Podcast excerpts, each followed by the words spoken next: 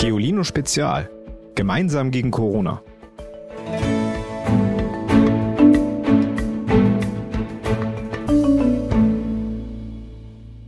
Wir befinden uns am Tag 3 der Drift, drei Wochen nach Expeditionsbeginn. Und wir stehen hier auf unserer Heimatscholle bei etwa 85 Grad Nord, 135 Grad Ost. Hallo ihr Lieben. Was sich hier so nach verschwurbelten Zahlensalat anhört, sind geografische Koordinaten. Wie ein gedachtes Netz liegen geografische Koordinaten über dem Globus und unterteilen ihn der Länge und der Breite nach. Die Grenze zwischen Nord und Süd verläuft am Äquator bei 0 Grad Breite. Ost und West teilen sich in London bei 0 Grad Länge. Und so kann jeder Ort der Erde in Zahlen dargestellt werden, auch wenn er, so wie die Koordinaten, die ihr eben gehört habt, irgendwo im Nirgendwo im arktischen Meer liegt. Das war nämlich eben Markus Rex, der Leiter der ersten Etappe der Mosaik-Expedition. Das ist die größte Arktis-Expedition, die es je gegeben hat. Davon haben wir euch in einer unserer ersten Podcast-Folgen schon mal kurz erzählt. Die Polarstern ist das Forschungsschiff, an dessen Bord seit September Wissenschaftlerinnen und Wissenschaftler aus aller Welt durch den arktischen Ozean driften. Der arktische Ozean, guckt mal auf euren Globus, das ist das Meer ganz oben um den Nordpol. Und diese Koordinaten bei etwa 85 Grad Nord, 135 Grad Ost beschreiben den Ort, an dem die Polarstern im vergangenen Oktober an einer Eisscholle angedockt hat. Einen Großteil des Weges legt das Schiff nämlich nicht mit Hilfe seines Motors zurück, sondern die Forscherinnen und Forscher haben das Schiff etwa zwei Wochen nach dem Start der Expedition mit Stahlseilen in einer riesigen Eisscholle befestigt. Sie ist zweieinhalb mal dreieinhalb Kilometer groß. Dreieinhalb Kilometer. Wenn ihr in der Stadt wohnt, dann ist vielleicht euer Schulweg ungefähr so lang. Wie funktioniert das jetzt? Wie kommen wir also im Winter an den Nordpol, um dort zum ersten Mal Forschung machen zu können? Der Trick ist, wir lassen uns bereits im Spätsommer, nämlich jetzt, wenn das Eis am dünnsten ist, äh, in das Eis einschließen. Wir brechen äh, ein Stückchen hinein, stellen dann unsere Maschinen auf Leerlauf, denn wir wollen weiter heizen und Strom erzeugen. Aber wir werden keinen Antrieb mehr haben und werden dann komplett gefangen genommen werden von der arktischen Eisdecke. Das Eis wird immer dicker, wir sind dann auch äh, irgendwann nicht mehr in der Lage, das zu durchbrechen. Und fest eingefroren in dieses Eis, äh, wenn wir mit dem Eis äh, aus der sibirischen Seite der Arktis über den Nordpol in die atlantische Seite der Arktis driften. Dieses Driftverfahren ist nicht neu. Eine Expedition, bei der man sich einfach an eine Eisscholle hängt, im Eis festfriert und so langsam mit dem Eis von Sibirien in den Atlantik hineindriftet, bis einen das Eis nach einem Jahr zwischen Grönland und Spitzbergen wieder ausspuckt, hat zum ersten Mal der Polarforscher Fridtjof Jansen durchgeführt. Und zwar schon vor 125 Jahren. Er ist der Entdecker dieses Driftverfahrens. Aber so eine lange Zeit in der Arktis zu verbringen, ist echt heftig. Den ganzen Winter über wird es in der Arktis nämlich einfach gar nicht hell. Es herrscht die sogenannte Polarnacht. Dadurch ist es noch einmal eisiger und stürmischer, als es in der Arktis sowieso schon ist. Die Forscherinnen und Forscher nehmen das aber auf sich, denn sie wollen durch ihre Expedition ein großes Rätsel lösen. Sie wollen herausfinden, warum sich die Arktis durch den Klimawandel doppelt so schnell erwärmt wie jeder andere Ort auf der Erde. Es könnte nämlich tatsächlich sein, dass die Region schon in 20 Jahren eisfrei ist. Überlegt euch das mal. Die Region um den Nordpol. Eisfrei. Das wäre schlimm, denn das Eis kühlt die Arktis. Und eine kühle Arktis hat Auswirkungen auf das Wetter auf der ganzen Welt. Das Eis liegt auf dem arktischen Ozean wie der Deckel auf einem Kochtopf. Im Winter verhindert es, dass Wärme aus dem Meer aufsteigt und die bis zu minus 45 Grad kalte Luft darüber aufheizt. Im Sommer wirkt der Eisschild wie ein Spiegel, der Sonnenstrahlen zurück ins Weltall schickt und vom Wasser fernhält. Die Erde braucht eine kalte Arktis. Denn dort, wo kalte Polarluft auf warme Luftmassen aus unseren Breiten trifft, bildet sich normalerweise ein starkes Windband, rund 10 Kilometer über unseren Köpfen. Der Jetstream. Er reicht wie ein Gürtel um die Erde und schirmt die warmen Regionen der Erde gegenüber den kalten Regionen über den Polen ab. Und umgekehrt. Das Windband strömt wellenförmig um die Erde. Je nachdem, wie die Wellen laufen, bilden sich Hoch- und Tiefdruckgebiete, die das Wettergeschehen in Europa stark beeinflussen. Wissenschaftlerinnen und Wissenschaftler machen nun seit einigen Jahren aber folgende Beobachtung. Wärmt sich die Arktis auf, kommt die Wellenbewegung des Jetstreams ab und zu ins Stocken. Hoch- und Tiefdruckgebiete werden nicht mehr wie üblich weitergeschoben. Und das kann letztendlich zu ungewöhnlich langen Hitzeperioden oder ungewöhnlich langen Regenzeiten mit viel Hochwasser führen. Auf der Eisscholle rund um die Polarstern haben die Forscherinnen und Forscher eine ganze Forschungsstadt aufgebaut. Mit Straßen, Hütten, Zelten und einer Flugzeuglandebahn. Quasi eine schwimmende Stadt am Nordpol.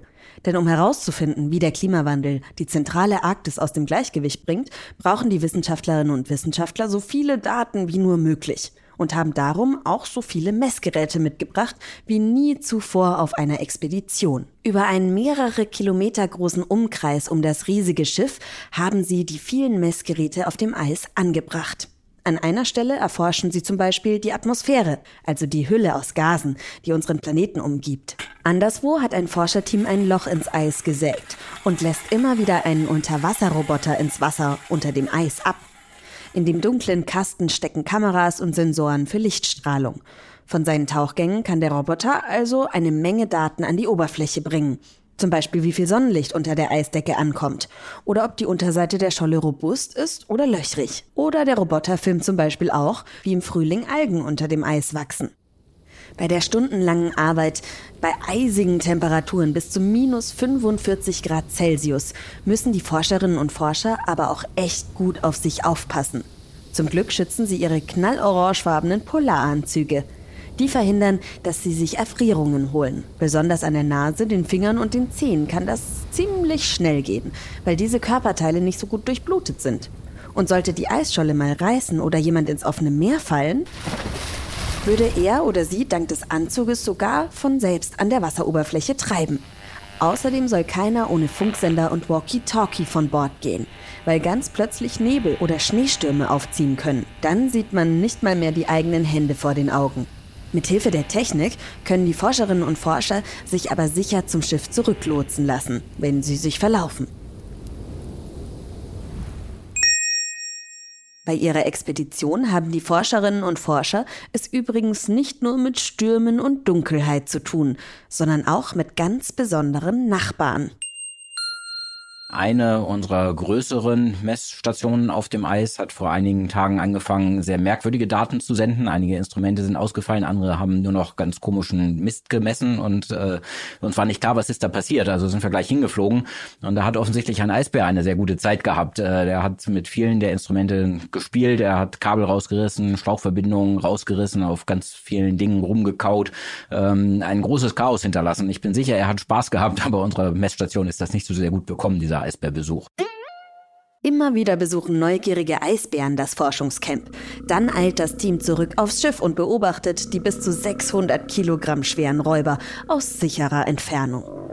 Die Eisbärenwache feuert ihre Signalpistolen in Richtung der Tiere. Ein heller Blitz, ein lautes Bang. Und die Bären merken, dass das Camp nichts für sie ist und rennen davon. Eisbären lebten bereits vor rund 600.000 Jahren auf der Erde. Heutzutage trotten nur noch rund 20.000 bis 25.000 Exemplare durch Eis und Schnee der nördlichen Polargebiete. In Kanada, Alaska, Russland und auf Grönland findet man sie auch weiter südlich.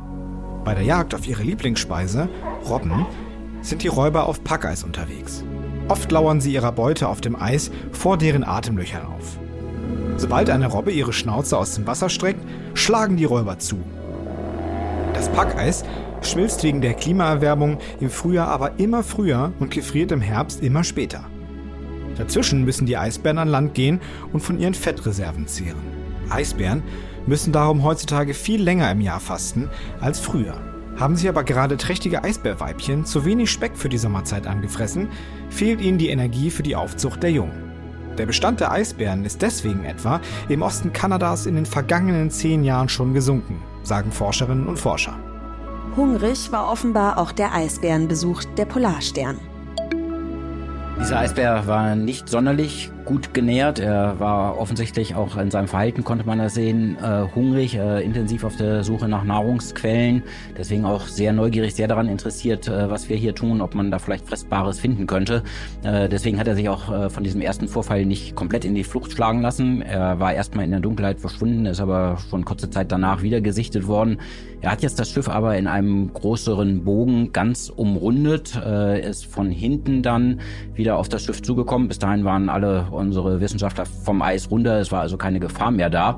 Ähm, aber er hat sich dann auch unserem Forschungscamp wieder angenähert. Er hatte also noch nicht eine ausreichende äh, Distanz und Respekt äh, vor unseren Aufbauten entwickelt und ist dann in den Stolperdraht hineingeraten, den wir ja um das Camp herum gebaut haben.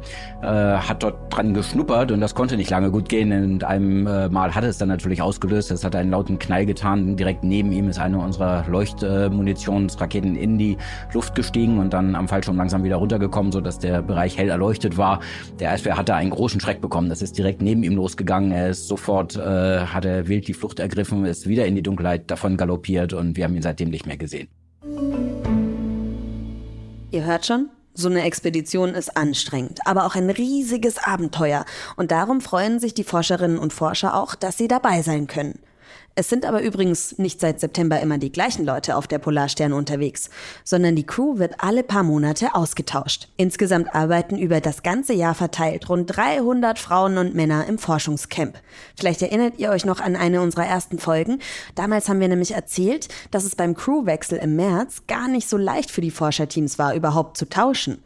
Denn damals durfte wegen Corona niemand mehr nach Norwegen einreisen.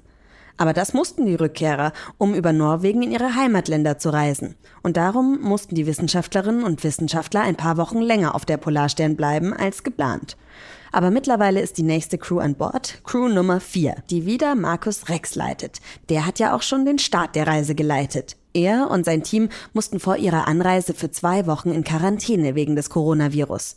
Also ihr seht, die Pandemie macht auch nicht vor der Arktis-Expedition mitten im Nirgendwo halt. Bis September ist die Polarstern jetzt noch unterwegs und sammelt fleißig Daten, um sie nachher auszuwerten und damit den Klimawandel besser zu verstehen. Das hilft dann hoffentlich der ganzen Welt. Wenn ihr euch jetzt auch mal so wie die Forscherinnen und Forscher in der Arktis fühlen wollt, dann ist mein Basteltipp genau das Richtige für euch. Bastelt euch selbst eine Klimaanlage. Das ist ein bisschen knifflig, aber das gehört zum Forscherleben dazu. Was ihr dazu braucht und wie es geht, findet ihr auf www.geolino.de. Außerdem wird es jetzt auch ein bisschen wärmer, da kann man so eine Klimaanlage ganz gut gebrauchen. Und zum Abschied natürlich noch unser Witz der Woche. Heute von Tristan. Häschen geht zum Metzger und fragt. Hat du Kalbskopf? Der Metzger sagt ja. Hat du Schweinshaxe? Der Metzger sagt wieder ja. Hat du Froschenkel? Der Metzger sagt wieder ja. Darauf Häschen, dann musst du aber scheußlich aussehen. Nächste Woche sprechen wir über das Thema Helfen. Wann hat euch das letzte Mal jemand geholfen? Oder wann habt ihr das letzte Mal jemandem geholfen? Erzählt uns doch davon einfach per Sprachnachricht. Unsere WhatsApp-Nummer, die sage ich euch jetzt mal, das ist die 0160 3519 068. Die steht natürlich wie immer auch in der Folgenbeschreibung. Ich freue mich auf eure Nachrichten. Tschüss! Noch mehr Geolino für zu Hause? Schaut einfach unter geolino.de slash spezial.